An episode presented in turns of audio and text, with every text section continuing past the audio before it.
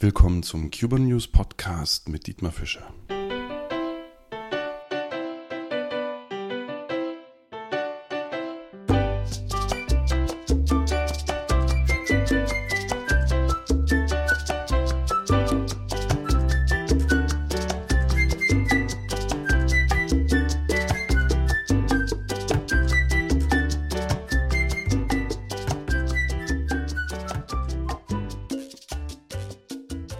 Diesmal beschäftigen wir uns mit dem Thema, warum es in Kuba überhaupt zwei Währungen gibt.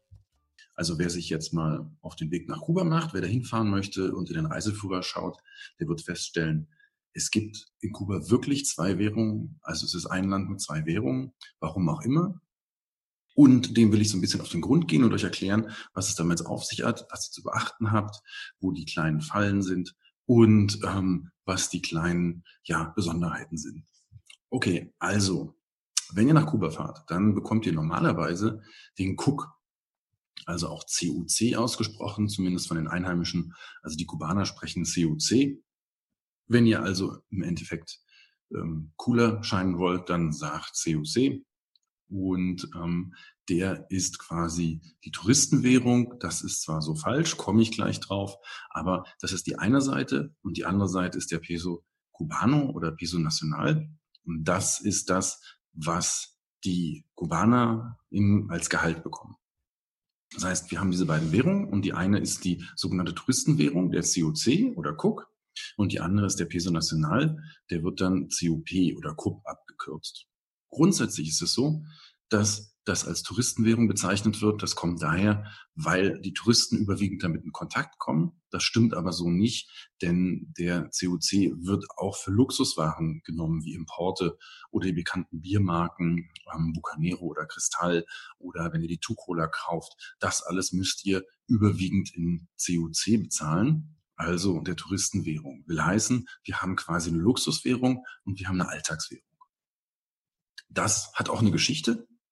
Das kommt daher, dass ursprünglich der Dollar auf der Insel galt, von 1993 bis 94 sogar legal und davor als illegale Zweitwährung. Das wollte die kubanische Regierung jetzt natürlich nicht dulden. Ähm, das Geld des Feindes auf der Insel und das ist die eigentlich harte Währung, war natürlich nicht zu dulden und man hat diesen Trick eingesetzt, eine extra ähm, Dollarersatzwährung einzuführen und ähm, das funktionierte. Plötzlich haben die Leute dieses Geld genommen und der Dollar war aus dem täglichen Geschäft verschwunden. Also, hm, sehr geschickt gemacht. Als Volkswirt finde ich sowas ja immer super, wenn sowas klappt. Hat funktioniert und Kuba hat wieder die Kontrolle über die eigene Währung bekommen. Wer jetzt denkt, das hat was mit Ostmark und Westmark zu tun, ähm, nee, das ist nicht so. Grundsätzlich ist der CUP und der CUC frei konvertierbar.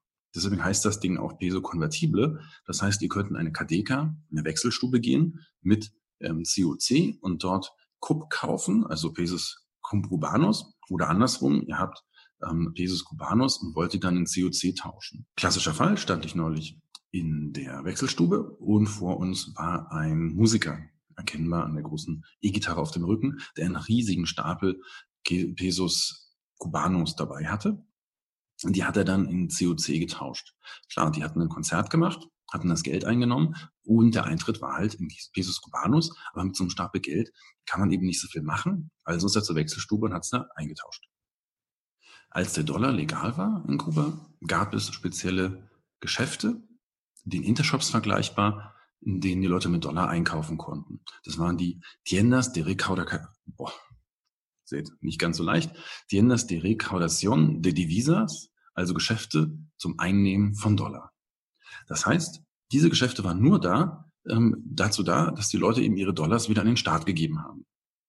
Übrigens gibt es diese Geschäfte noch heute, denn Tiendas de Recaudación de Divisas, abgekürzt TRD, seht ihr heute noch im kubanischen ähm, Alltagsleben auf der Straße, zum Beispiel TRD Caribe. Das sind typischerweise ähm, Läden, die heutzutage Luxusprodukte führen oder sagen wir mal Importprodukte. Der, die Funktion war eben damals das Abschöpfen der Dollar Heute ist es das Abschöpfen der Kaufkraft der reichen Kubaner. Als Volkswirt sehe ich das ganz klar. Das ist eine Luxussteuer und die wird erhoben, damit ein sozialer Ausgleich stattfinden kann. Also durchaus sinnvoll. wenn ihr euch das dann anguckt und dann mal in die Schaufenster reinguckt, dann seht ihr, dass ein Toaster zum Beispiel 30 COC kostet. Der kostet hier 10 Euro. Das heißt, wir haben also schlappe, naja, zwei, äh, zweifachen Aufschlag. Standventilator 150 COC, so ein einfaches chinesisches Teil, kriegt man wahrscheinlich hier für 40, 50 Euro. Also das sind so die Dimensionen. Und ähm, ähm, der, der Effekt ist halt wirklich, dass die Leute, die Geld verdienen, es damit ausgeben und es wieder beim Staat landet. Der Wechselkurs, auch noch eine Sache, die wichtig ist. Ihr könnt grundsätzlich so ziemlich überall mit eurem COC einkaufen. Also die meisten Leute nehmen das und rechnen dann und geben euch Pesos Nacionales raus.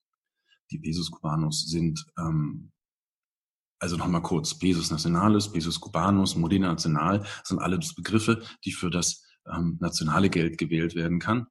Ähm, nicht verwirren lassen, ähm, das ist alles das Gleiche. Also der Wechselkurs schwankt zwischen 1,23 und 1,25. Das kommt drauf an, je nachdem, wie ihr, äh, an wen ihr geratet.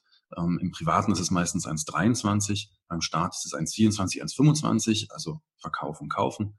Und ähm, das führt aber dazu, dass die Kubaner unheimlich gut im Kopf rechnen sind. Denn die können immer genau rechnen, ob die 50 Cent jetzt wie viel, und 3 mal 23 mal 24 mal 25 ist unglaublich. Ich komme da nicht hinterher. Ich müsste mal gleich einen Taschenrechner rausholen. Aber ähm, das funktioniert.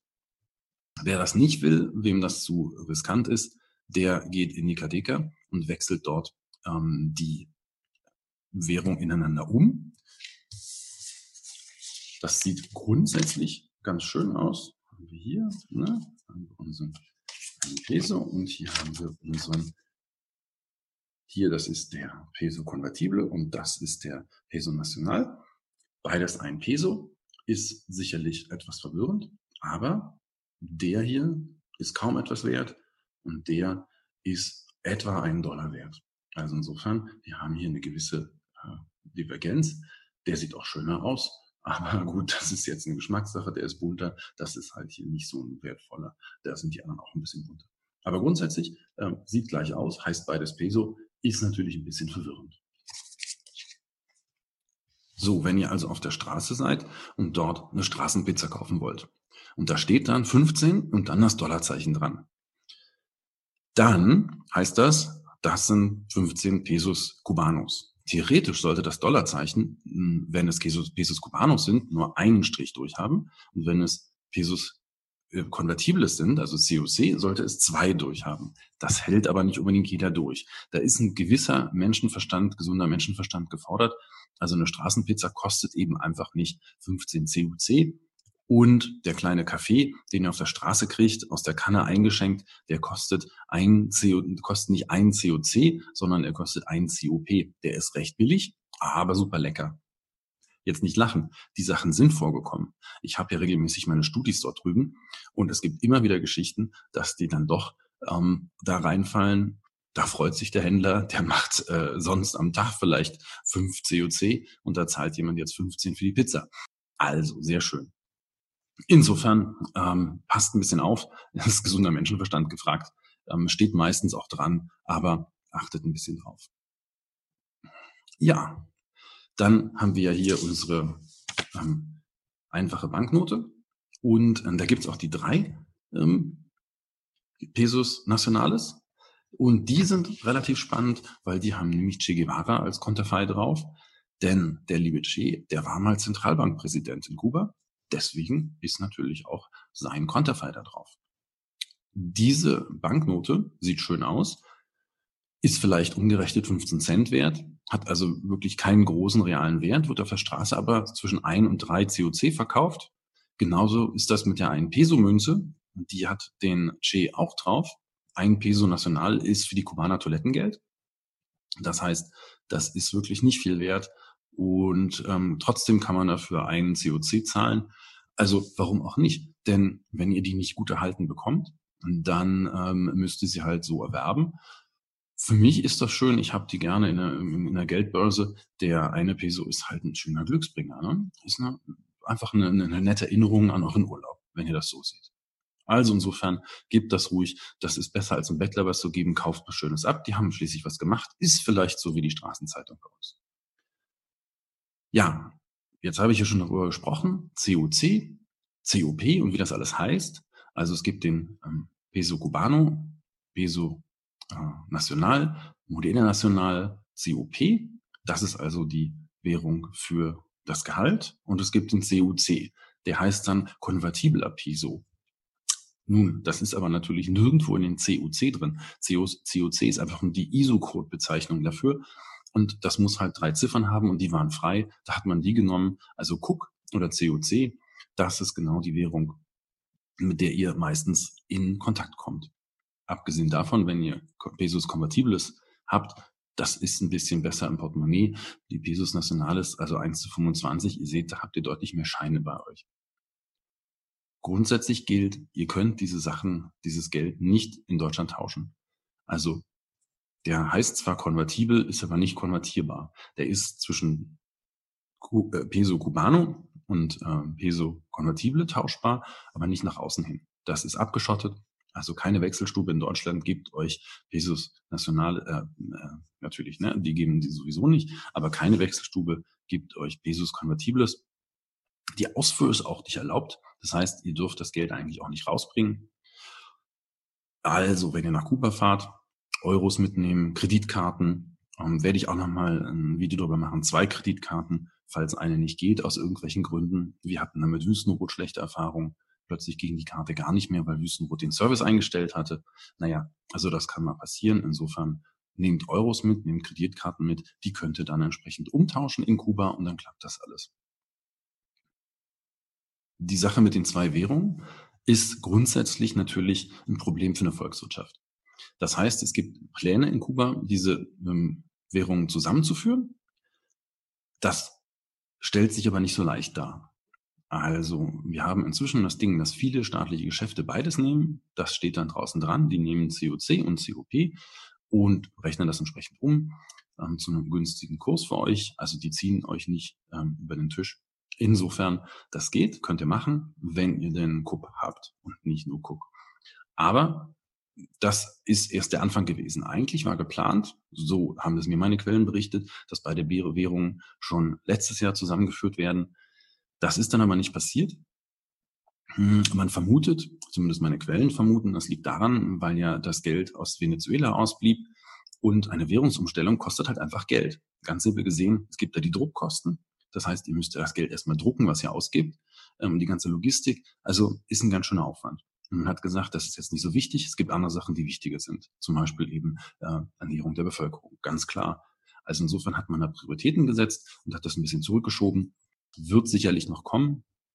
Insofern warten, warten Sie mir mal ab, wann es passiert. Ähm, es gibt noch eine zweite Sache, die natürlich ein Problem ist. Die Schulden der Unternehmen sind momentan in günstigeren Kursen gerechnet. Was passiert, wenn man das jetzt umrechnet? Wie rechnet man die Schulden um? Gehen dann Unternehmen pleite? Muss man dann Leute auf die Straße setzen? Hat man dann Arbeitslose in Kuba? Das sind alles noch Fragen, die offen sind. Insofern, vielleicht traut man sich auch nicht daran. Also insofern, da wird noch einiges ähm, Wasser ähm, an die Strände Kubas plätschern, bevor da die Währung umgestellt wird. Wenn ihr Bargeld mit nach Kuba nehmt, dann achtet darauf, dass ihr Euros mitnehmt und keine Dollars. Denn Dollar, das Geld vom Feind, wird mit 10% Strafzoll belegt. Insofern, wenn ihr mit den Euros dahin geht, Schweizer Franken oder sowas, kriegt ihr immer einen besseren Wechselkurs als mit Dollar. Das heißt, Dollars nehmen die, ist okay, äh, wird man auch los, aber ist ein bisschen teurer. Hm, das ist auch nochmal eine kurze Anmerkung. Die Kubaner im Land tauschen auch ganz viel Geld in Dollars um, in Euros, in alle möglichen Devisen. Die versuchen auch rauszukommen aus der Währung, denn ähm, man weiß nicht, was damit passiert. Das ist schlecht kontrollierbar und da gibt es einen blühenden Schwarzmarkt für. Preise kenne ich nicht, also ich bin nicht im Schwarzmarkt erfahren. Insofern äh, solche Insights kann ich euch dann nicht geben. Ja, schön, dass ihr den Podcast eingeschaltet habt. Es würde mich freuen, wenn ihr bei iTunes eine Bewertung abgibt oder wo ihr auch immer den Podcast gehört habt. Und ähm, ich freue mich, wenn ihr die weiteren Folgen anhört. Sonst könnt ihr auf der Webseite cubanews.de auch nochmal nachlesen. Da habe ich noch einige weitere Artikel. So verbleibe ich mit einem Saludos desde Berlin, euer Dietmar.